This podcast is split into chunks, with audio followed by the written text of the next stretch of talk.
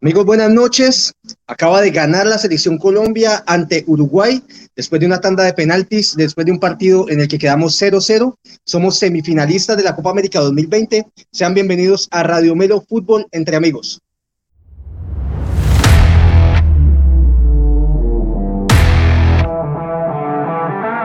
Si disfrutas hablando de todo lo acontecido en el mundo del fútbol, este es tu canal. Ni expertos ni periodistas, solo un grupo de aficionados que disfruta del fútbol igual que tú. Aquí comienza Radio Melo Fútbol entre amigos. Bienvenidos al show.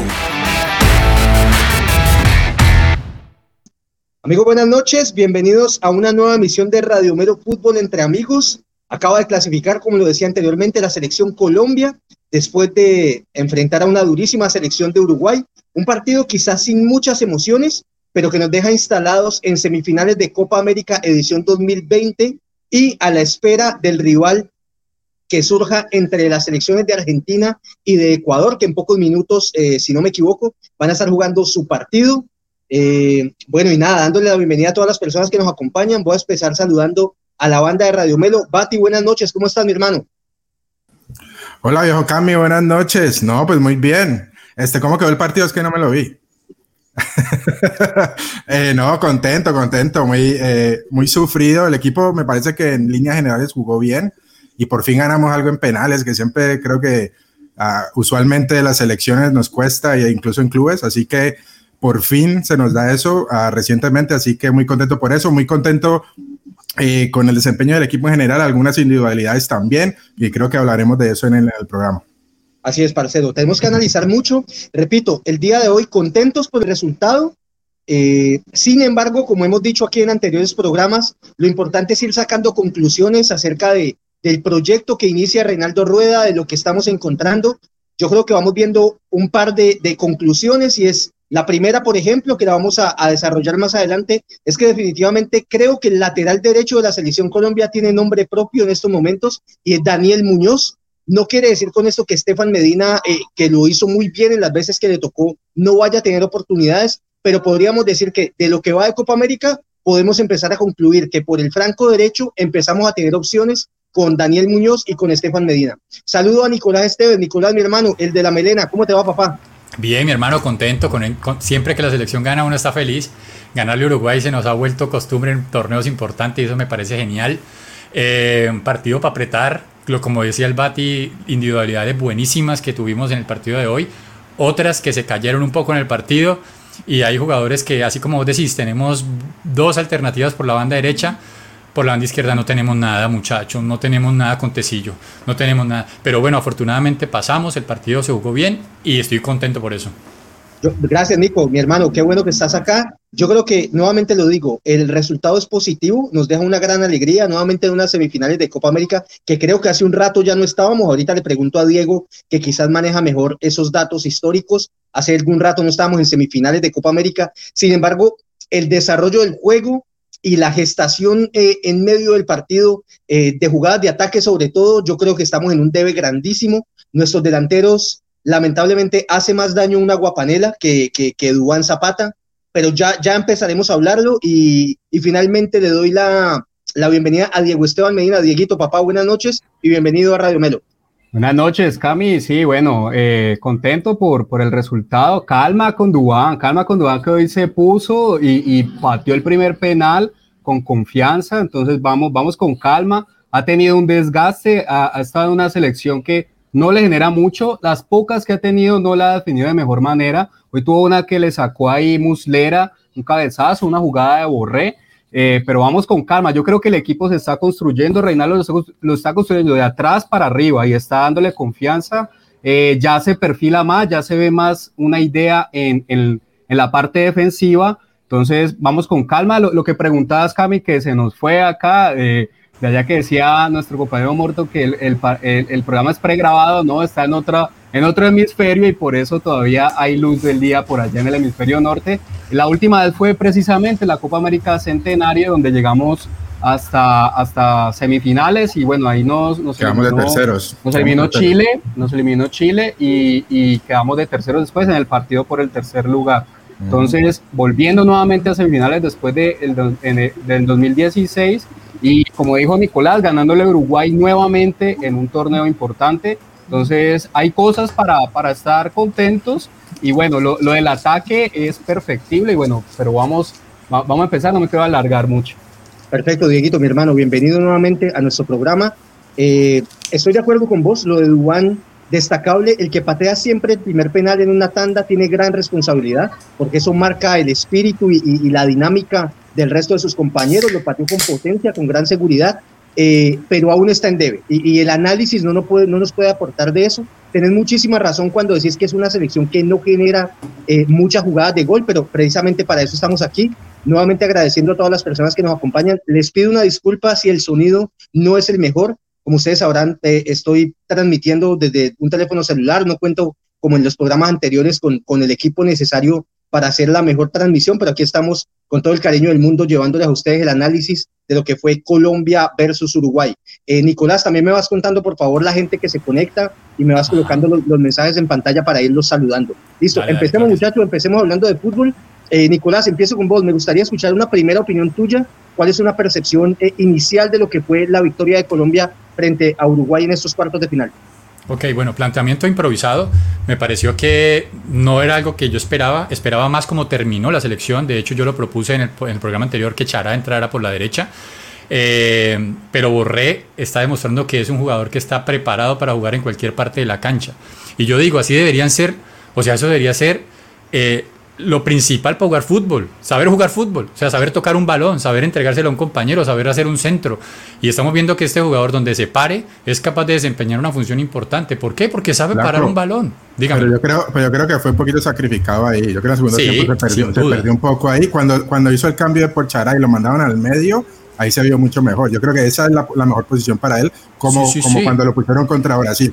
Nadie, le, nadie, le, nadie le, le, le, quita el sacrificio, porque hoy también sacrificó, se sacrificó no. y marcó, pero creo que perdemos un poquito más el peligro que él puede brindar si lo tiramos a un costado. Yo creo que eso Sí, no, correcto, completamente de acuerdo. Yo no estoy diciendo que a, ese, que, a, que, a, que a lo tenemos que poner por derecha siempre. De hecho, estaba en contra y estaba molesto antes de que empezara el partido. Lo manifesté en el grupo. Dije, ¿cómo van a poner a, vamos a perder un jugador como Borré a meterlo por la derecha? Ahora, que el tipo cumple. Lo que estoy hablando es en pro de Borré, o sea, a favor de Borré. No estoy hablando que, eh, que, que, que tiene que jugar ahí ahora en adelante y sacrificarlo. No, señor. Muy bien, perfecto. Eh, perfecto, bueno. Nico, perdóname. Por, aprovecho dale, dale, para dale. saludar por ahí. Iván Barranco, desde Barranquilla, nos saluda. Iván, un saludo para vos también. Está también por ahí Andrés Aguas, que nos dice, este pase a semis nos ayuda mucho en esta construcción. Correcto, Andrés. También está Juan Córdoba, que dice saludos y felicitaciones a Colombia. Un abrazo, muchachos.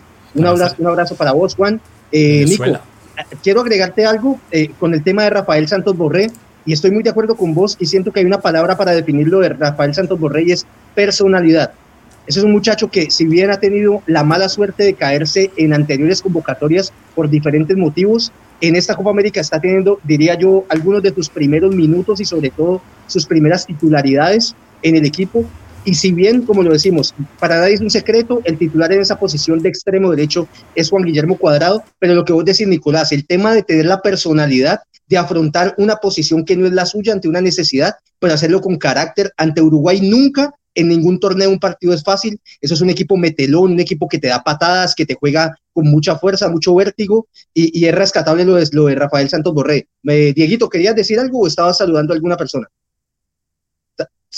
Saludando, que ahí vi que Canadá, Manuel Sajona, eh, envidia tuviste, envidia tu, tu, tu Con envidia de ver las palmeras.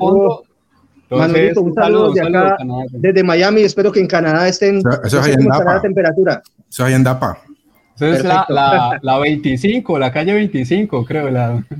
Por, acá, por acá estamos. Bueno, eh, Bati, voy con vos y te pregunto lo siguiente creo que el módulo defensivo con Daniel Muñoz, que hoy tuvo un partido destacado, respondió bastante bien. Uruguay quizás no estuvo tan fino en la última jugada, en el último pase, pero sobre todo en el segundo tiempo, di desde el minuto 55 hasta el minuto 80 o casi terminando, inclinaron la cancha, estuvieron bastante cerca del arco de Ospina y creo que respondió bien el cuatro defensivo. ¿Cuál es tu opinión?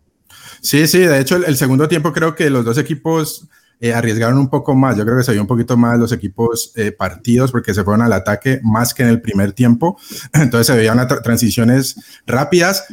De hecho, a mí me sorprendió mucho el partido de los centrales, me, gustó mucho, sobre todo Davinson, me pareció muy correcto los dos, estuvieron seguros enfrentándose a esos dos toros, a, Cavani y a Suárez, aunque Suárez creo que no viene bien, creo que físicamente se nota que le, que le falta un poco, por eso no jugó el último, el último partido de la, de la fase de grupos, pero de todos modos son Suárez y Cavani y, Jerry y Davinson creo que lo hicieron muy bien. En la parte defensiva, este, Daniel Muñoz lo hizo bien, me pareció que Tecillo también, aunque al final se estaba equivocando un poco en la salida, ahí regaló unas pelotas, pero en la parte defensiva yo creo que él cubre y ojo, los dos, los dos, este, los dos volantes de marca no nos podemos olvidar. Este Barrios me pareció muy sólido, creo que ha venido jugando muy bien y Cuellar, Cuellar que pues no era el titular, y creo que vos lo habías resaltado, Camilo, que, que no había convencido mucho en los últimos partidos en los que jugó, pero creo que hoy, sobre todo en el segundo tiempo, creo que metió y era, y era un poquito más la salida. Yo creo que el, el, el único problema de ahí, de esos doble, del doble cinco, o al menos de Cuellar, que yo creo que era el llamado para sacar al equipo y darle un poquito más de claridad, eso fue lo que le faltó.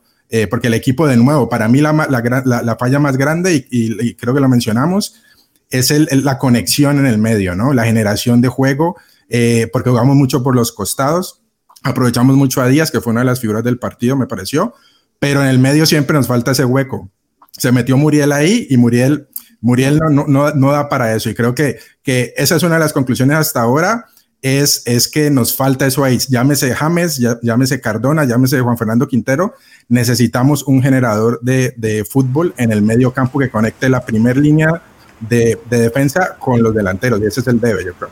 De, de acuerdo, Bati, Bati. Yo siento que Reinaldo Rueda está haciendo o planteando lo mejor que puede con lo que tiene en el momento. Pero yo creo que esa zona que hay entre Luis Díaz y quien esté jugando de extremo derecho, digamos en este caso cuadrado y el día de hoy fue Rafael Santos Borré, estamos esperando ese, ese que reciba el balón, esa opción de pase en la que se pueda entregar y pueda haber un despliegue en velocidad por las bandas para, para ocupar mejor los espacios y no lo tenemos. Lamentablemente a Muriel lo vamos a tener que seguir calificando por posiciones que no son las de él y las que no brillan en Atalanta, pero hoy, y voy con Diego Esteban, el partido de Muriel para mí fue de los más discretos de toda la selección, por no decir, en mi opinión, tuvo un mal partido Muriel. ¿Cómo lo viste vos, Diego Esteban? Sí, un poco perdido, no sé si por el esquema o tal vez él no está cómodo, no está, está falto de confianza, eh, un poco distraído. Eh, al principio em, empezó un poco más con ímpetu, pero se fue cayendo, se fue cayendo. Eh, Uruguay, Colombia inició con un planteamiento donde esperó Colombia esperó inicialmente Uruguay, eh, vio cómo era, o sea, cómo, cómo, iba a ser la situación y ahí entra y trató de ilvanar y lo que ya decía el Bati también, que es el debe, uno de los debes, pero digamos este es el principal, esas transiciones al ataque donde no están tan finos en, en los toques, algunas veces sale por un momento, eh, Luis Díaz hizo un buen trabajo, pero algunas veces hizo tal vez una de más, tal vez esta se veía muy solo. Sobre eh, todo al final, ¿no? Al final hubo un par de contragolpes que la ultimita le salió mal. Sí, eh, lo hubiera eh, hecho mejor, yo creo que era una oportunidad clara de gol. Una mejor decisión ahí. Y, y lo otro,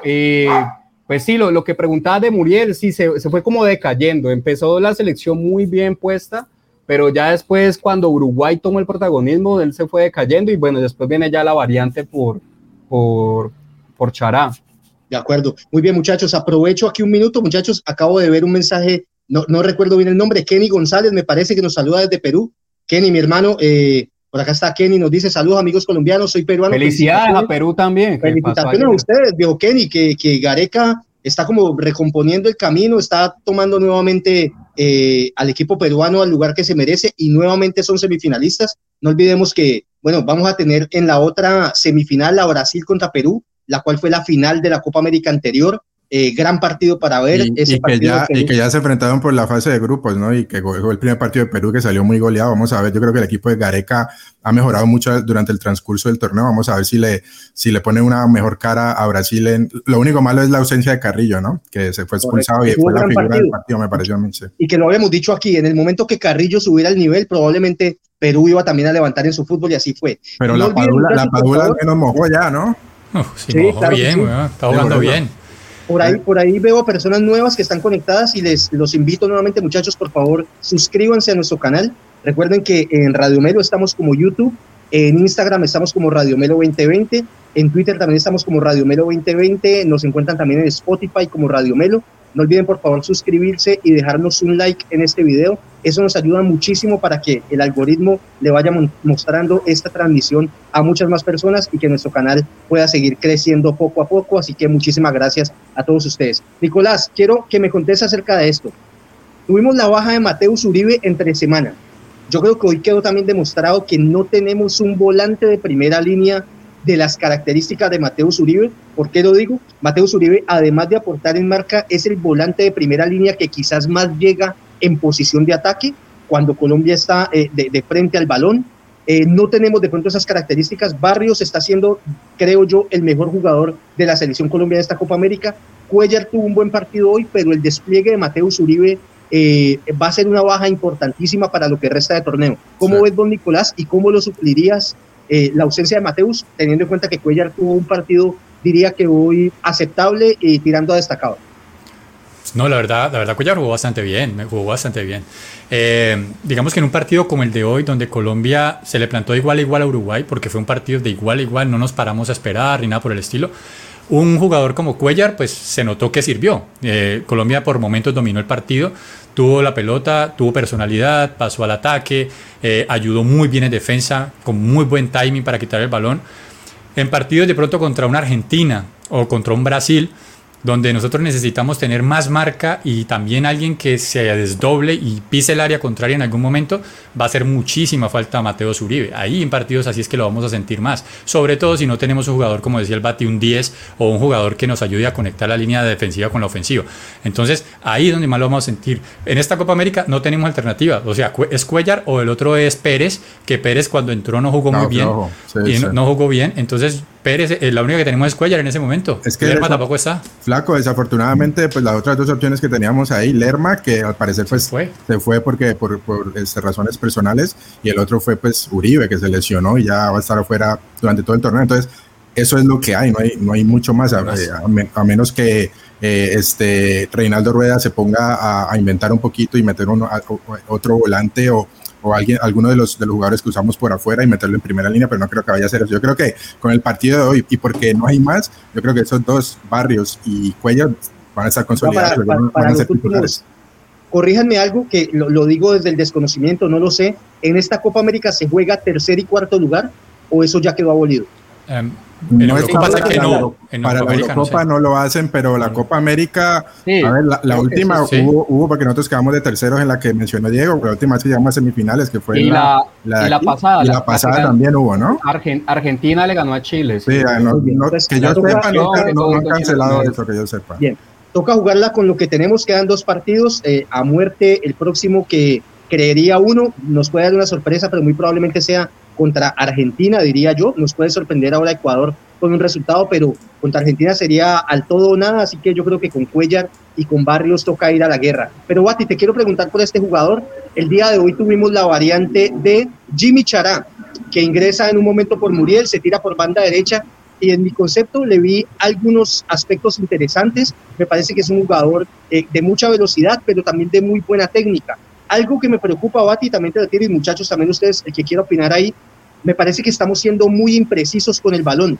En algunas ocasiones tenemos como salir con balón dominado, hacer un mejor pase y no sé, trastabillamos con la pelota, terminamos haciendo un pase incorrecto a pocas distancias. Yo creo que si la selección mejora eso, vamos a tener un ataque mucho más fluido. ¿Qué pensás de la actuación de Jimmy Chará, Bati?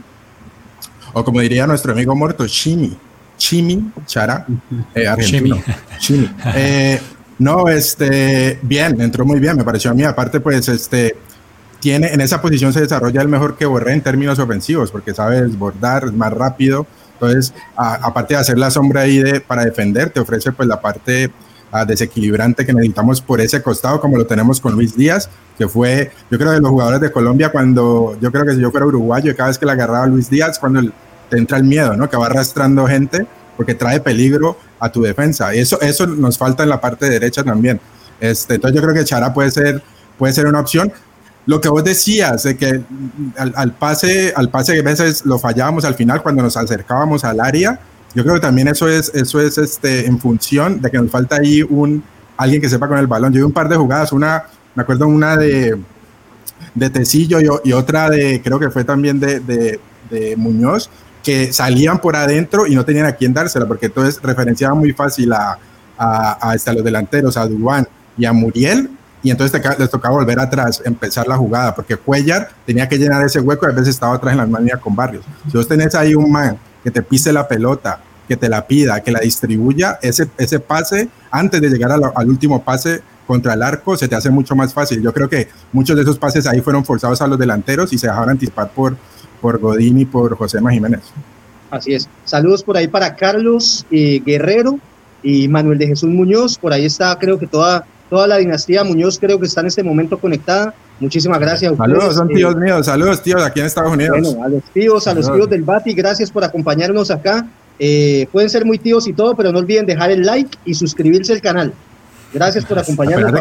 apenas, hasta ahora pudieron crear la cuenta en YouTube, no le pido mucho más. Cami, pero mira que lo que vos decías ahorita es completamente cierto, no hay que ser una percepción, es algo real. Antes de que se jugara ese partido contra Uruguay, Colombia tenía el récord de pases largos acertados, pases largos. Ojo que en nuestra historia nosotros nunca hemos jugado a pase largo, hemos siempre jugado a pase corto. De hecho, excesivamente a pase lateral y corto. 124 mm. eh, pases acertados, eh, intentados 239. El equipo de toda la Copa América que más acertó pases largos. Y somos el equipo que más falló pases cortos. El equipo que más falló pases cortos. O sea que eso está totalmente en contra de nuestra idea de juego, de histórica de mantener la pelota, del buen pase. Diego, hablemos un poquito del rival. Yo en medio del partido hacía un análisis, se veía, por ejemplo, la línea de volantes de Uruguaya, que estaba con Valverde, de Arrascaeta, Vecino, y también estaba, se me escapa uno por aquí, y Betancourt, el jugador de la Juventus. Muchachos, esos jugadores son de ese tipo, eh, típico volante box to box que se habla actualmente, y es que tanto te defienden como te atacan. Pero Diego, yo hacía una comparación, no porque Barrios y Cuellar no tuvieran un buen partido, pero yo veía como la, velocidad con que se iban en ataque o salían en ataque estos jugadores y cómo se iban rotando la posición de volante interno a volante externo eh, en cuestión de segundos. ¿Cómo viste vos a Uruguay? Eh, si bien el partido quedó 0-0 y clasificamos por penaltis, no creo que hayamos sido superiores a Uruguay, sobre todo en juego. ¿Cómo lo viste vos? No, fue un partido parejo para ambas selecciones. Se, vio en el resultado 0-0 y, la definición ahí ya fue en los penales donde Colombia fue, sí fue superior en la jerarquía con la que lo cobraron. Uruguay, como lo decís, eh, se nota mucho más ese trabajo en la transición en sus volantes donde ya se conocen los movimientos por, porque están con el maestro Tavares. 15 eh, años ya el maestro Tavares y lleva arrastrando toda esta nueva generación eh, que, es básicamente la, generación de volantes, es una generación anterior a Cavani, a Suárez, a Godín. Estos son los que van a jugar el próximo mundial y tal vez el que le sigue. Y, ya tienen un, engranaje, tienen, muchos partidos encima. ¿Qué es lo que nos falta a nosotros? Eso es lo que, y, recalco en esto nuevamente, creo que Reinaldo Rueda está empezando, dándole seguridad.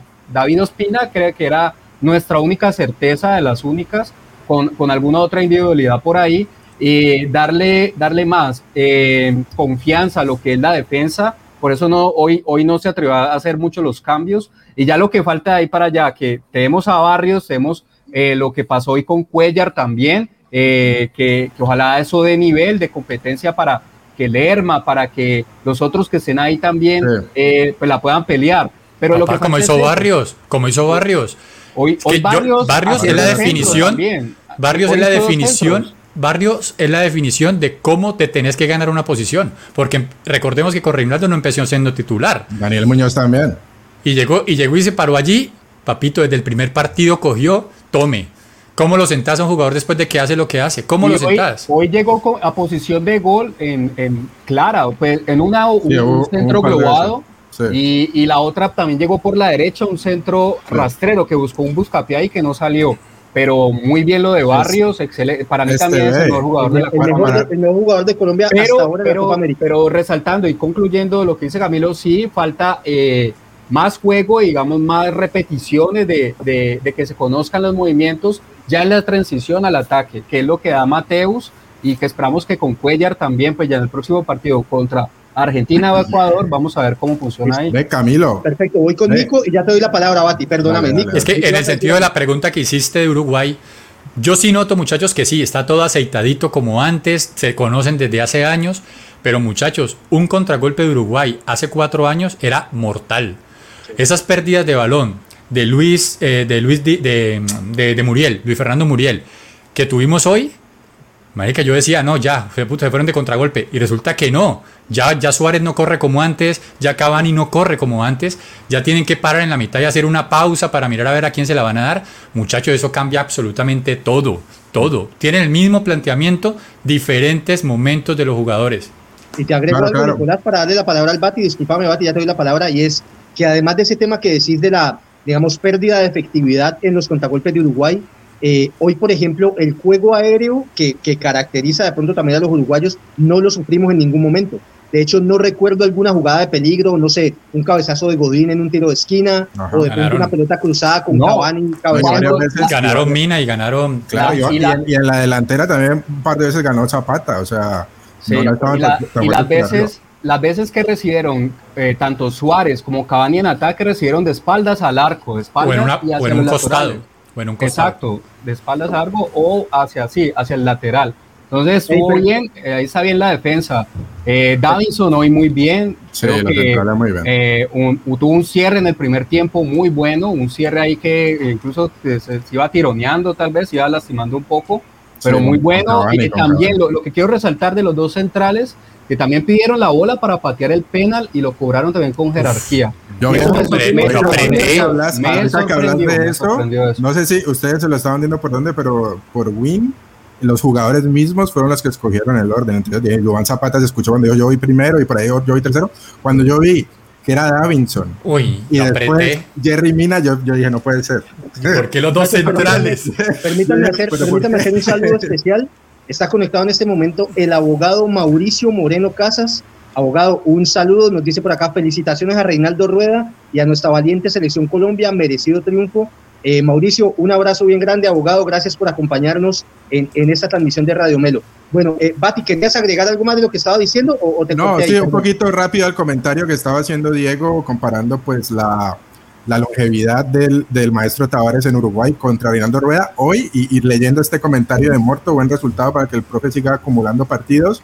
Hoy justo se cumple un mes del primer partido de Reinaldo Rueda. Hace un mes fue el partido contra Perú, que ganamos 3-0. Así que para que no perdamos la perspectiva que apenas llevamos 30 días con este técnico. Así es, el proceso está iniciando. Nicolás, voy con vos y te pregunto algo. Estamos, vamos como recogiendo un poco lo que hemos dicho hasta el momento. Primera conclusión, el lateral derecho titular de la selección Colombia, creería uno, de ahora en adelante, es Daniel Muñoz. Creería uno que es el titular. Eh, no sé si de pronto en un partido, de pronto contra Brasil, que tenga un Neymar por esa banda, se, se decida por un Estefan Medina, de pronto que le dé más garantías en defensa.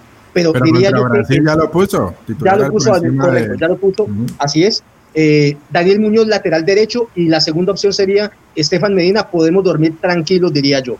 Los defensas centrales, pues eh, a pesar de las diferencias pues que tengo con algún nivel de Jerry Mina en algunas jugadas, ah, había por ahora un comentario de Cristian Oviedo, me parece que nos decía que los centrales nos dedicaron a nosotros los penales el día de hoy.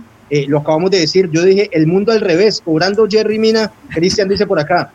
centrales Jerry Mina y Davinson cobrando lo hicieron muy bien, aunque el de Jerry me puso a sufrir. Sí, eh, bueno, entonces ahí estamos bien. Ahora, Nicolás, vamos para el lado izquierdo, el lateral izquierdo. Yo diría que el partido de Tecillo, en mi concepto, fue un mal partido. Se vio superado en diferentes jugadas por los atacantes, los volantes uruguayos, sobre todo por Naitan Nández. Hmm. Naitan Nández es un jugador de una talla mucho menor que la de Tecillo y se lo llevaba constantemente en pique o en las mismas jugadas con, con balón en movimiento. Nico, ¿cómo ves vos el tema del lateral izquierdo? Me preocupa es ver pocas opciones o soluciones ante ese problema. Es que tenemos a Fabra de suplente y no lo han ni probado, pues porque obviamente ya llegó en un momento eh, adelantado de la Copa América. Tengo entendido que llegó fue para el segundo o tercer partido. Eh, no, no, no, lo han probado. Y, si no lo han probado es porque muy probablemente no está en condiciones todavía de, de estar de titular.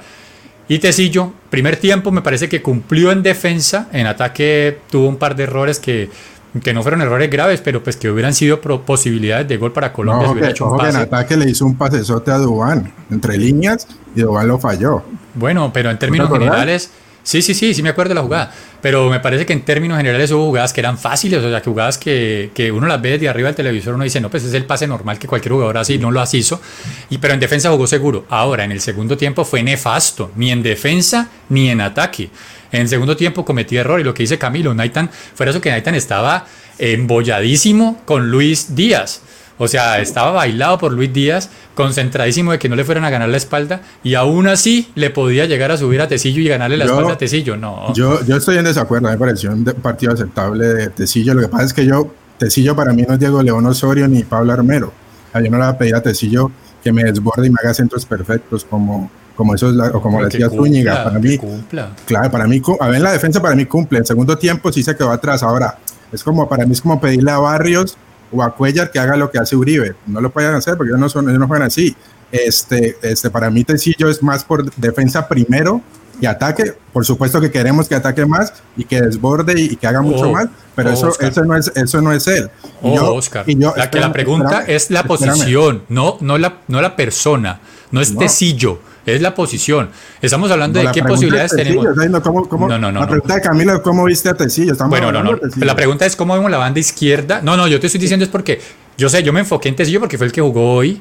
Vos decís que Tecillo no se le puede exigir, pero para la banda izquierda de Colombia, yo sí quiero un jugador que se proyecte al ataque y meta un centro. Se le puede exigir, claro que le puede exigir, sino que yo creo que hay que exigirle, dado lo que puede dar Tecillo. Yo no le voy a exigir a Barrios o a Cuellar que me jueguen como Tony Cross, porque no van a jugar como Tony Cross. Tecillo no es un lateral ofensivo, Tecillo es más de defensa. Entonces yo lo evalúo por la defensa y que llegue el ataque, y eso lo sabe muy claramente Reinaldo Rueda, porque tiene a Fabra, que es más un jugador ofensivo, y él prefiere escoger a un lateral defensivo. Entonces yo, yo por lo menos por esa parte estoy, a ver si vos me decís, mira, que es que, que es que teníamos a Pablo Armero y no lo mete, o, o decime, es que no, no tenemos reemplazo ahí, yo entiendo esa parte, mientras en la parte derecha tenemos tres opciones para cuando regrese este Santiago Arias, tenemos tres opciones ahí, en la izquierda nos falta, en la izquierda tenemos a Tecillo, que es, un, que es naturalmente un central que juega de lateral en México, y, estábamos intentando traer a Jairo Moreno, que no es un lateral, que juega por la izquierda, eso, y eso te dice que es que nos falta laterales izquierdos, no tenemos. El otro que siempre yo que siempre he respaldado y que siempre me gustó, que es Johan Mojica, no sé qué ha pasado, no sé por qué no lo llamó Reinaldo. Estoy esperando el, estoy esperando el, el, No, porque te lo contesto, porque lo de Johan Mujica es terrible. Porque lo de Johan Mujica es terrible. A mí me gustó, Johan Mujica me gustó cuando la selección. Que se lo llevan para el Atalanta, que se lo llevan para el Atalanta y no fue capaz. No, pero eso ya lo No, no, pero, pero ahí, Cami, Cami, pero ahí le tocaba duro. Tenía Gosens ahí.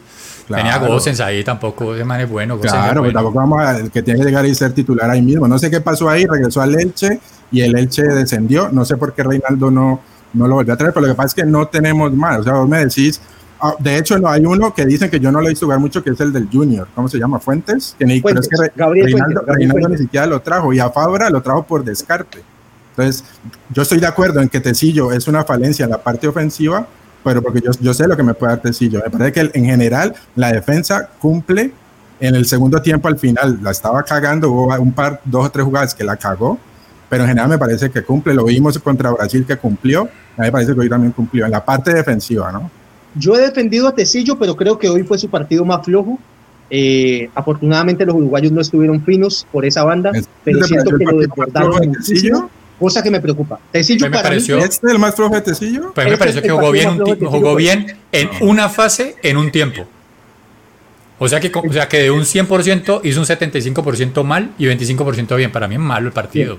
Bueno, muchachos, a ver, en el primer tiempo, a, ver, Daniel Muñoz, ¿qué hizo en la fase ofensiva en el primer tiempo? Pero te lleva el balón con más propiedad, te lleva el balón con más te, estoy diciendo, te estoy diciendo que Tecillo dejó un mano a mano a Dubán Zapata en el primer tiempo, un pase entre líneas, y Dubán lo, lo votó. Daniel Muñoz, ¿qué hizo? En la parte ofensiva. no, es para criticar, no es para criticar a Daniel Muñoz, pero me están diciendo que en la parte ofensiva no hizo nada Tecillo en el primer tiempo. Daniel Muñoz, ¿qué hizo en la parte ofensiva? Recordame. Digo, no, no sé. Lo que pasa, lo que pasa es que a vos te, a vos te, te gusta tu liga mexicana y querés vendernos a Tecillo como no, no, no, no, no, Ya te estoy diciendo, para mí el titular, para mí el titular es Johan Mojica, y e incluso podría haber al, al, del Junior, que dicen que es bueno, en verdad no lo he seguido, y te estoy diciendo, Tecillo es más defensa. Yo que yo lo evalúo por lo que él me puede dar. no lo voy a evaluar porque no me ofrece lo que me ofrece Roberto Carlos, ¿me entendés? Muy bien, perfecto. Bueno, diferentes. avancemos un poco. Diego Esteban, voy con vos, Dieguito. Hay un tema incómodo, pero hay que hablarlo. ¿Qué vamos a hacer con nuestros delanteros, mi pana? Eh, hago un recuento y ustedes me dicen si estoy equivocado en algún dato. De esta Copa América llevamos hasta el momento cinco partidos, del cual solamente hemos ganado un partido que fue contra Ecuador. Contra Ecuador, que ganamos. Los demás han sido empate contra Venezuela, empate contra Argentina, derrota contra Brasil. No, Argentina no hemos jugado. Perdón, perdón, perdón. Eh, empate contra Venezuela, Venezuela, y perdimos con derrota con Perú. Derrota con Perú. Perfecto. Muy bien. Diego Esteban, al principio hacías una defensa a ultranza del desempeño de Duan Zapata. Ojo, hoy me parece a mí que fue el mejor partido que he visto. Sí, a ultranza, viejo, estás, lo estás defendiendo ultranza porque no llevábamos ni dos minutos y ya me estaba saltando. Entonces lo estabas defendiendo ultranza.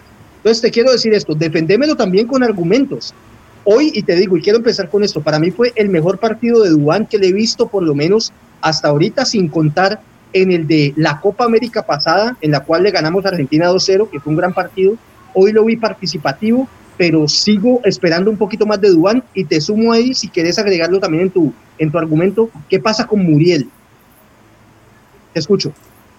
No, es, es, es lo que, o sea, unos jugadores que en el Atalanta rinden y que hacen goles de por dos dígitos por temporada y, y, están participando constantemente en las acciones de ataque de su equipo acá no, no, no se ha logrado. Yo lo veo más por, evidentemente si hay un debe en Dubán Zapata porque el delantero vive del gol o en su defecto de generar las opciones de, para sus compañeros, para dejar un pase gol, para pivotear. Eh, en eso estamos claros y Dubán, digamos, las poquitas que ha tenido, pues no las ha definido bien o el arquero también pues ha tenido un buen desempeño. Pero evidentemente hay un debe ahí en esa parte de Dubán, en lo que es el debe. Eh, eh, en, lo que es el gol. Eh, Muriel creo que está un, un, nivel por debajo de Juan, está un poco más perdido en esa parte donde, donde tal vez a él no, no, no, se ha sentido cómodo, pero yo creo es por porque no, no, no Colombia no, no, no, es tan, no está tan claro en esas transiciones para generar juego y dejar a los delanteros claros. Eso es lo que, lo que opina. Lo que ustedes decían de Tencillo, que no puedo opinar también, para mí también creo que no hay que darle, o sea, hoy fue un partido aceptable, tuvo algunos errores, pero tuvo también esta jugada, al menos una donde un pase entre líneas deja a Dubán ahí, como, como lo recalca el Bati, y creo que el, ese ha sido un déficit, el lateral izquierdo, pero desde hace rato, desde hace rato. Cuando teníamos a Armero, lo hacía bien porque se, se, lo, se mentalizó. Y no era lo máximo tampoco, Armero, tampoco era, lo máximo. pero históricamente ahí ha habido un déficit. Nosotros hemos tenido buenos laterales por derecha, por derecha sí, Wilson Pérez, el Chonto, pero ya por izquierda, eh, el bate habla de Diego León Osorio, que era uno de los buenos, y, y, y, y incluso pues, ni pudo llegar a mundial. Ojo, que eso no es solo Colombia, ¿eh? Muchas selecciones les cuesta los laterales. Creo que solo, solo Brasil, el mismo, Argentina. Sí, Brasil tiene, pero el mismo Brasil, mira los laterales ahora contra Cafú, los laterales. Para, para, cerrar, para cerrar el tema de Tecillo, eh, quiero recordar que el Chigüiro Benítez fue titular en la selección Colombia. No olvidar, prohibido olvidar. ¿Cuál es el, otro que era el Benítez, el que era el Cali que metió Peckerman. Gran figura del Deportivo Cali. Vamos, Deportivo Cali. Gerardo Bedoya, Gerardo Bedoya era un buen. Bedoya, era, eh, respondía, Bedoya te, te, te respondía. Y muy bien, Cami, campeón Vamos con algunos comentarios, Cami, con algunos comentarios. Por favor, listo. Dice Manuel Sajona, dice, recuerden que en Italia el Atalanta tiene dos jugadores que le filtran balones. Ellos solo definen. Correcto, Manuel. Manuel ha estado muy participativo. Gracias, Manuel. Buenos comentarios. Cristian Millán dice, pero Muriel es muy crack. Hoy no estuvo muy fino. Cristian, mi pana, un saludo también. Eh, muy crack, sí, y eso no lo voy a negar, pero me falta ver la explosión que tiene en el Atalanta. Vos ves a Muriel en el Atalanta y lo ves corriendo desde 30 metros a toda velocidad. Yo no sé por qué en la selección Colombia juega como a segunda o en tercera. O sea, no, no, no, no arranca en potencia, se le ve uno como trotando, como medio ahí corriendo y nunca con su, con su velocidad al máximo.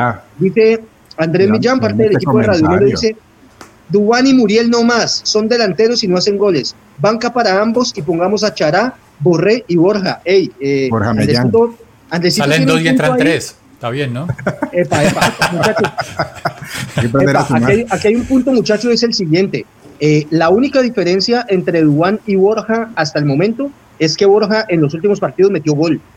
y lo volvieron a colocar en la banca, se le está respetando la titularidad a Dubán, pero Borja yo creo que también está ahí tocando la puerta diciendo pilas, dame, dame chico de titular también. ¿Sabes, ¿Sabes lo que pasa también, Camilo? Es que eh, venimos de, de, la era de Radamel Falcao y algunas que, que falla Dubán, Radamel Falcao no las perdonaba. Ese es el problema. Ahora, yo estoy muy de acuerdo, yo estoy muy de acuerdo en la parte de Atalanta, que es que a, a Dubancho hay que generarle bastante y no lo tenemos. Esa es una de las, de las fallas que tenemos en la selección, como lo veníamos discutiendo ahora. Muy bien. Muchachos, eh, por favor a las personas que están conectadas, no olviden, les recuerdo dar un like, dejar un like en el video. Por aquí nos saluda Dino Forever Jurassic World. Epa, Wilmar Barrios es mejor que Engolo Canté. Uy, papito, ¿qué, qué, qué pasó ahí, Jurassic World? no, es que ya, yo veo que están como recochándose ahí porque alguien dijo, alguien dijo algo de algún jugador y empezó a decir que, que era como Cristiano Ronaldo, el otro que como Engolo Canté. Entonces es como una recocha ese, que tienen ahí en el chat. Viejo dinosaurio, ese comentario está destinado a la extinción, mi pana porque estás comparando, juepucha, estás comparando una cosa con otra, pero perfecto. Eh, Mauricio Muñoz por acá nos dice, Muriel no es inicialista, Rueda debería iniciar con Borja y Zapata. Mauricio, yo creo que nos sigue faltando. Si vamos a sacar a Muriel, hay que meter a Cardona. Ve, Cami. Hay que meter Cami, a Cardona de media exacto. punta. Cami, te iba a preguntar eso porque lo que, una de las conclusiones que de pronto tal vez podemos sacar de, de lo que hemos visto de Reinaldo hasta ahora es que si regresa a James o regresa o, o se la da a Quinterito o al mismo Cardona, es que vamos a jugar con los nueve. O sea, uno de los dos se va a sacrificar. Y entonces ahí es donde va a Y entrar. es que vamos ese a es el tener- esquema que le gusta a Claro, Ronaldo. es, es claro, eh, claro, y es el, el- el- lo que vimos hoy, el de los dos por afuera, este, un media punta y el, y el, y el delantero. delantero, Entonces, uno de esos dos, cuando regrese el volante que necesitamos, uno de esos dos se va a sentar, va a ser o Zapata o Muriel, y como vos decís, Borja está pidiendo pista también, tenemos a Borré, aunque Borré lo podemos usar en otras posiciones, pero ese va a ser el, el problema, vamos a tener muchos nueve y solo probablemente vamos, vayamos a jugar con uno. De acuerdo, muy bien. Por acá nos dice Alejandro Barón, Luis Díaz es nuestro Vinicius, no le pega al arco ni porque su vida dependiera de eso. Eh, pero, pero de todas maneras te digo, Alejo, Alejandro Barón, lo que genera Luis Díaz y la preocupación que genera en el equipo Sí. contrario, mi hermano, Sí, no sí. tiene precio. No Tiene- será el más efectivo, no será el más efectivo, pero por lo menos incide en que los laterales del equipo contrario No, y, y la de, y de hecho los centrales no se nos vengan encima. sí, sí, Acá- Camilo, Dice Juan Garzón, Ve, Cami, ese, Sí. ese comentario, ese comentario es desde Australia, ese es Juan Camilo Garzón. Listo, dice, el árbitro fue allá? mejor. Me encantó ver que se pegaran todo el partido y permitiera seguir jugando. Desde Sydney, Australia. Un saludo. Juan Camilo, allá son, las- allá son las 10 y 50 de la mañana, allá son las 10 y 50 de la mañana. Tiene razón, Juan Camilo. Mucha, muchas faltas hubo en, en algunos no, y, y lo de Luis Díaz, aunque no esté definiendo bien, ya con ese gol que le hizo a Brasil, yo le perdono todo esto en este, en este No, torneo. y, bien, bien, lo, que ustedes bien. dicen de, de- de Luis Díaz, de, de lo que cuando genera y tiene espacio, con, con- se- es, es muy dúctil con el balón en los pies, longilíneo, eh, y sumamo- sumándome a, a la tónica de los comentarios de Dino Forever Jurassic World, tiene cositas de, de Kaká, de nombre. tiene cositas cuando, cuando tiene espacio, digamos, y arranca, digamos, a, a galopar. Ya después eh, continúa como Luis Díaz, está en la mejora de que puede tiene- hacer la, la jugada, la última jugada, Y- la previa, y- como Y tiene mucha personalidad, y tiene mucha Espérate, personalidad. espérate, espérate, espérate un momento. Yo no sé si es la distancia o es que ya, ya llevo muchas modelos o qué, pero Luis Díaz tiene cositas de caca. No, eso quiere es, quiere que está diciendo esas cosas. Diego, Diego, Diego. Me quiero volver, me quiero morir, me quiero morir. Pero perfecto, Nico, te doy la palabra a vos y quiero lo siguiente para, para concluir un poquito el tema de los delanteros. Eh, ¿Qué propones vos, Nico, que se podría hacer con el tema de Dubán y con el tema de Muriel? Eh, Dubán creo que Reinaldo está aguantando a su delantero, a su goleador. La pregunta es, ¿hasta cuándo lo vamos a aguantar? Ojo, hoy donde hubiéramos perdido, las críticas hubieran sido feroces contra el tema en ataque de la selección Colombia. Es que No muchachos, lo repito, metemos. no la metemos, muchachos, no tenemos gol. Llevamos. No hay gol. No generamos, marica, no No, pero hoy, no más que en los otros partidos. No hoy sí generamos, generamos pero de todos modos no es, no es suficiente. No, Nico, no, ¿cómo, no. Clara. cómo- cómo ves vos el tema de ataque en la selección Colombia, Nico, y, y cómo lo ves a futuro? Yo creo que eso está en un avión que se toma de Turquía a Colombia. Eso bien, los goles vienen con Falcao García. Falcao tiene que llegar a la selección. Decirle, papito, venga, mire lo que le pasó, le- lo que le pasó a cualquier delantero que se enfrentó conmigo en las temporadas anteriores. Así es que se meten los goles. Que Zapata vea cómo es que se para, que Zapata vea cómo es que la mete. Porque es, Falcao no las falla, weón. Falcao de dos mete Más una. goleador, es más goleador. Falcao de dos Oh, mete oh, una. Oh, oh, que aquí esa comparación, listo. Yo, yo, de hecho, yo estoy con vos, Nicolás, yo doy pro Falcao siempre, pero Falcao tenía a un tal Teófilo Gutiérrez, tenía a un tal James Rodríguez, tenía por banda a un Camilo Zúñiga, tenía por banda a un Pablo Armero. Sí, güey, pero Eh, fíjate que en el partido contra quién fue que empatamos hace poco, que llegó Falcao, entró en el segundo tiempo, faltando Chile. poquitico, Contra Chile. Chile. Contra Chile, Reinaldo. Marica, y es que es un jugador que la gente cree que eso es suerte. Ay, le cayó y la metió. Marica, los delanteros saben dónde se paran. Los delanteros saben cuáles son las posibilidades que tiene un tiro de llegar a rebotar, a caerle. Entonces, muchachos, o sea, reaccionemos. Eh, si Zapata, bueno, yo a mí me encanta que Zapata la meta ya en el Atalanta, lo respeto, que, me- que le den su tiempo. Hoy se notó que Reinaldo Rueda le estaba dando el tiempo máximo posible para que no pasara otra vez sin meter gol. Estuvo a punto, pues un par de veces, eh, pero no la mete, no la mete. Y Borja sí metió contra Argentina el gol. Entonces, a mí me parece que en selección es un lugar donde tienen que respetarle la titularidad a la persona que mete un gol. A mí me sorprende que Borja no sea titular. Borja la ha mojado. Pero acor- acordate, estoy de acuerdo con vos, Nico, pero acordate que todos acordamos antes de ese partido que Sí, que íbamos ese con, partido íbamos Zapata. porque por Y el lo hizo bien. la talla, lo hizo bien, chocó, peleó, pero sí, le falta algo, le falta algo, es algo, no sé si es Muy bien. confianza, si está en racha mala, pero, pero hay otros que están empujando ahí para, para ser titular. Diego Esteban, estamos siendo injustos, estamos hablando de todo el mundo y no estamos hablando de probablemente una de las figuras del partido de hoy. De hecho, es quien nos regala la clasificación, David Ospina. eh, un partido que, si bien listo, no fue de unas atajadas fenomenales ni que tuvo que volar de palo a palo, pero siempre seguro, siempre confiable, ataja dos penaltis eh, que, si bien no fueron los mejores cobrados, pero los tapa bien. Eh, ¿Cuál es tu análisis de lo, que, de lo que es la figura de David Ospina en la selección en estos momentos, Diego Esteban? No, David Ospina hoy completó 111 partidos, si no estoy mal, récord ya con la selección, está por allá atrás cuadrado que está en 99, que también es otro de, de los ya que históricos ya definidos en este momento actual. David Ospina, eh, como yo lo dije en, en, este programa también, eh, era la certeza que teníamos y se confirma. Eh, es un arquero que tiene 32 años y como sabemos, pues, cuando los arqueros tienen un menor, un menor desgaste, ahí digamos, si él no va a tener ninguna lesión, estamos, estamos seguros en eso. David Ospina, eh, también veo una discusión en alguno de, de los programas serios deportivos donde de- lo ponían como el mejor arquero tal vez de, de- la historia de las selecciones Colombia y yo creo que no es descabellado pensarlo. No creo que es descabellado pensarlo por lo que ha conseguido con selección eh, y, y por la seguridad y por lo que eh, uno, uno recuerda tal vez que a veces que, que le dicen mantequilla Ospina, algunos atrevidos por ahí, pero No. han sido pocos No, partidos, Ospina, han sido pocos partidos donde tal vez eh, ha tenido algún hierro de, de los Lo de- de esos lo- lo- 111 lo- de. David Ospina, para complementarte, Diego, en, en- en tu opinión de que puede ser Y es el a- capitán, el capitán en ese momento. y, y que probablemente sea, a- a- con el transcurrir del tiempo, llamado el mejor arquero de la selección Colombia en nuestra historia.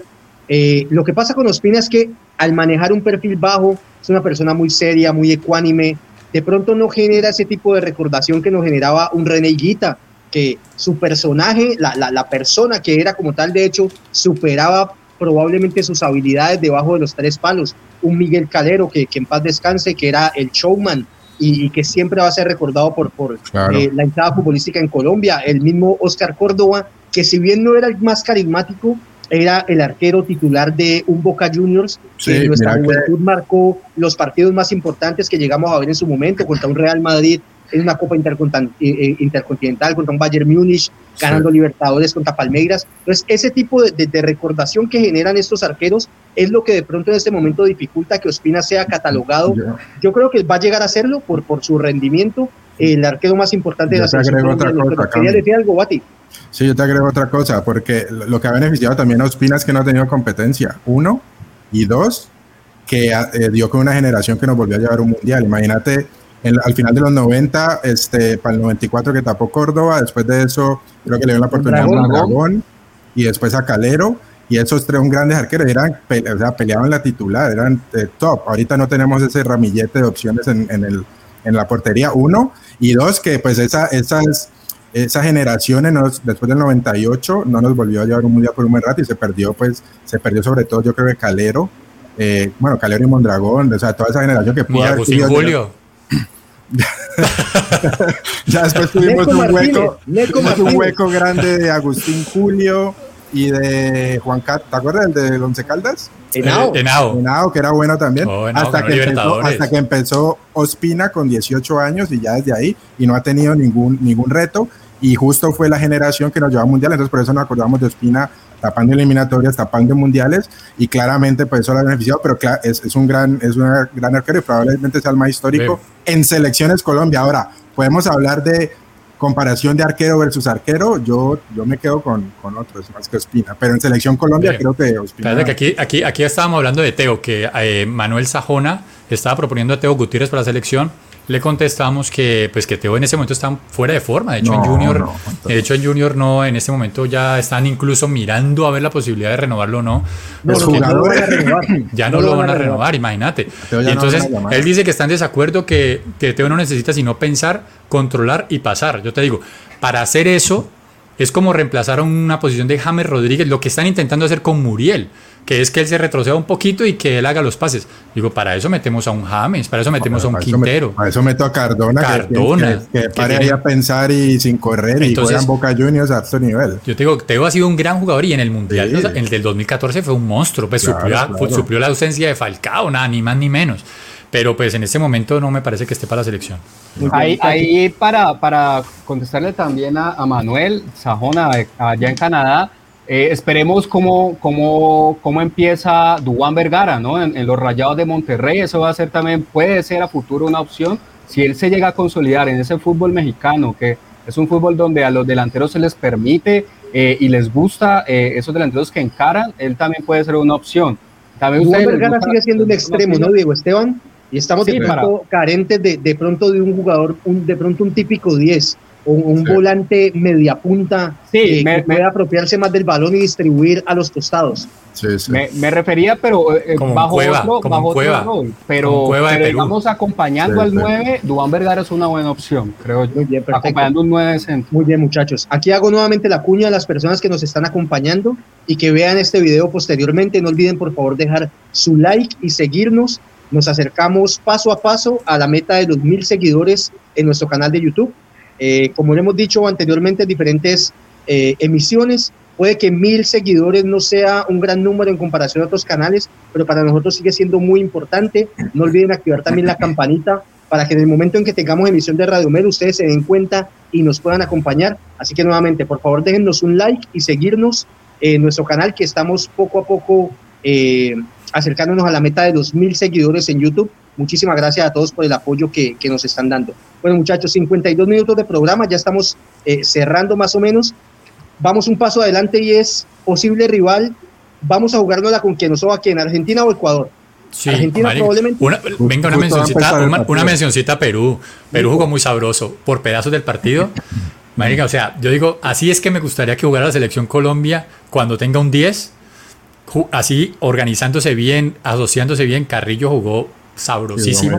Creo que el primer gol, el primer gol fue un error de, o sea, una jugada típica como de cuadrado cuando se embolla con el balón y que le quedó, no me acuerdo quién metió el gol, pero pues fue una jugada así como La Padula. Ah, la Padula, claro, Padula metió los dos primeros. primeros. Ujú, Y le quedó a la Padula y lo metió, pero, pero Carrillo después estaba jugando muy sabroso y, y se estaban asociando bastante bien. Esa expulsión, esa expulsión me parece exagerada. Ay, no, marica, es que un árbitro, un árbitro tiene que pensar en eso. Me, me recordó la final cuando a Pavel Nedved le lo expulsaron antes de la final de la Champions League, que llegó una jugada de esas, ¿cómo vas a expulsar a un mejor jugador del otro equipo para una final? No puedes hacer eso, árbitro. Pero bueno, a fuerza los peruanos. Lo que, pasó, lo, que que pasó es que, lo que pasó es que él quiso compensar un poco la, la expulsión de, de Sí, que tampoco Gómez, era. Que, que tampoco era. Tampoco Después era. se calentó y empujó al árbitro, pero eso no era, eso no era expulsión tampoco. Y No, ya en el no segundo tiempo compensó. Eso es lo que hizo. Esto, esto va a ser tema para otro programa, pero de una de las conclusiones que nos deja también esta Copa América es que pues es, es algo muy incierto, pero la competencia va a ser dentro de poco tiempo. Si, si no estoy mal, la eliminatoria se reanuda en el mes de septiembre, si no me equivoco. Creo que en septiembre, octubre se reanuda la eliminatoria. sí. Eh, yo creo que Perú entra nuevamente en la competencia de lleno. O sea, con el nivel que está mostrando esta Copa América, si logra mantenerlo, eh, va a ser un rival importante. No, Sé que Aparte, lo de le, tiene, Venezuela- le tiene opción a, le tiene opción, disculpame Camilo, le tiene opción ya a Pablo Guerrero, que él siempre era- esa era la, la esperanza de Perú. Ahorita sale la Padula, trajo Ormeño, Ormeño que juega en México también. O sea, tiene un ramillete ahí de, de delanteros que son buenos. Ya con la Padula, la gente no, no, yo no he vuelto a escuchar que la gente menciona a Guerrero. Guerrero. ¿no? Entonces eso es importante. Tranquilos. Gran jugador la Padula. Epa, muchachos, por acá me dice producción del programa que en los comentarios la gente está diciendo que, hey, que vamos cerrando porque va a empezar el partido de Argentina. Ya empezó. Démosle, démosle La rápido. voz del pueblo es la voz de Dios, muchachos. Vamos cerrando. Nicolás, tu última opinión y tu despedida, por favor. Bueno, de los mejores partidos que hemos visto en la Copa América, estas, pues, esto- esto- es que en realidad la Copa América acaba de empezar, empezó ayer. El- jugamos 20 días para eliminar a Venezuela y a Bolivia. Eso es una ridiculez. O sea, jugamos 20 días para nada, para probar. Afortunadamente nos sirvió. Ojo, ayer Nico, empezó. ojo, Nico, que, que Venezuela quedó eliminado porque no hizo el pacto con Perú, ¿de acuerdo? Sí, sí, es verdad, verdad. Con Oscar Beltrán, que sí. Pero entonces la, la- la Copa América empezó ayer y empezó a jugar unos partidos sabrosísimos. Ese partido de Brasil contra Chile. Uy, que, o sea, de esos partidos que uno le gusta ver, que le- yo le estaba dando fuerza a Chile, me pareció que, uff, que merecían más. No hizo tantos tiros al arco con peligro, pero sí dominó el balón, eh, estuvo aproximaciones. Lástima que se lesionó a Alexis Sánchez, que pues, es un jugador que yo creo que hubiera sido determinante ante la ausencia, pues ante la expulsión de, de- del jugador brasileño. Pero bueno, y los partidos de hoy también estuvieron sabrosos. Vamos a ver que, que falta ahorita el de Argentina contra, contra Ecuador, que yo también pinta ser bueno. Perfecto, perfecto. Nico, mi hermano, muchas gracias por acompañarnos como siempre. Suscríbanse, Nos- muchachos. Suscríbanse, por favor. No, no olviden que para nosotros es bien importante eso. Y también compartan lo que es Radio Melo. Recuerden que esto es una comunidad que estamos haciendo no entre profesionales ni periodistas, sino entre personas como usted, como yo, como cualquiera de los muchachos que se apasiona al estar frente a un televisor y ver un partido de fútbol. Así que vamos creciendo todos juntos. Por acá nos dice Luis Pique Blogs desde Bogotá. Un saludo, mi hermano. También a Luis, gracias por acompañarnos. Eh, Nico, gracias, parcero, por estar ahí. Diego Esteban, mi hermano, tu última opinión, tu último dato y tu despedida, por favor. No ven la tónica de Nicolás, la Copa América demostrando que hay partidos acá de nivel. Nosotros no, eh, estamos coincidiendo con la Euro y tal vez nos dejamos llevar por el narco y la cosa de la Euro, todo organizadito, todo prolijo.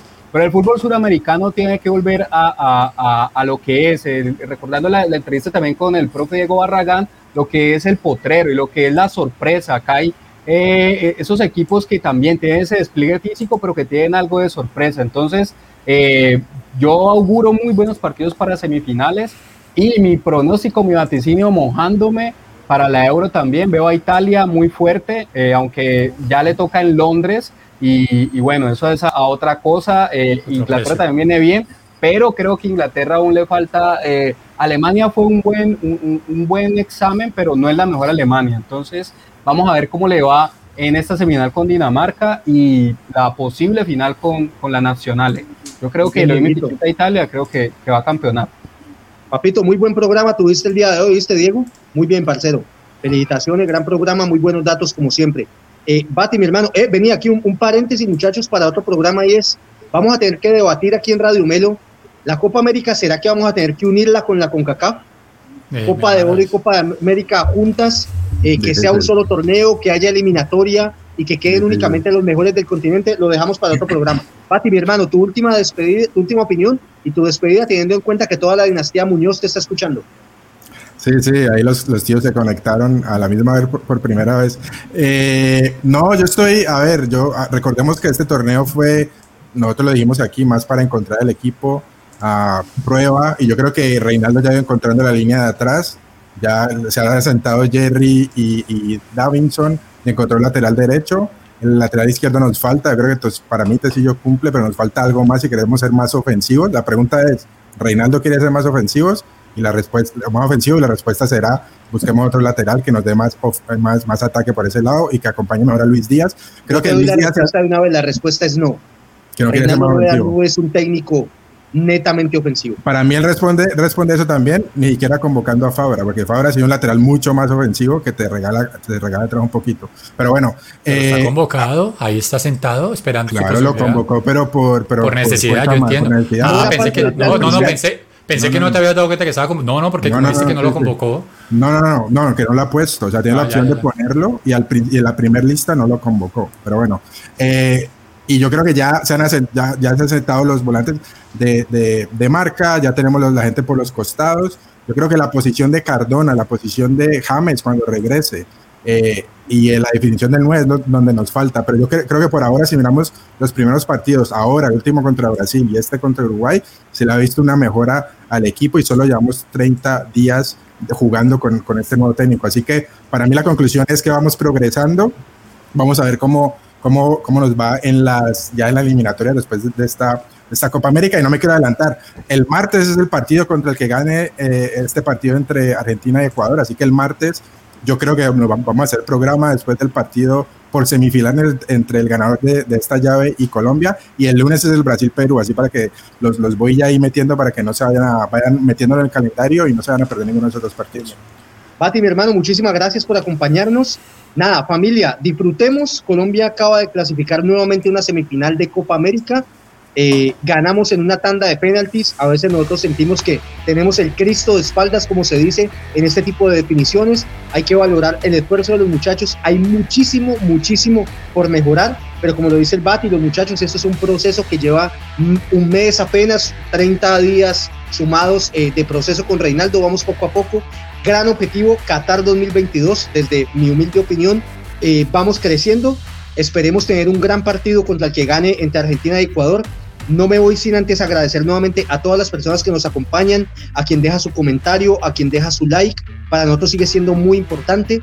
Nos vemos en una próxima emisión que creo va a ser, como lo dice el Bati, el martes, después de que desde el partido que juguemos por semifinales, ojalá con una nueva victoria. Y si no es así, también estaremos acá para que hablemos de fútbol, de lo que nos gusta.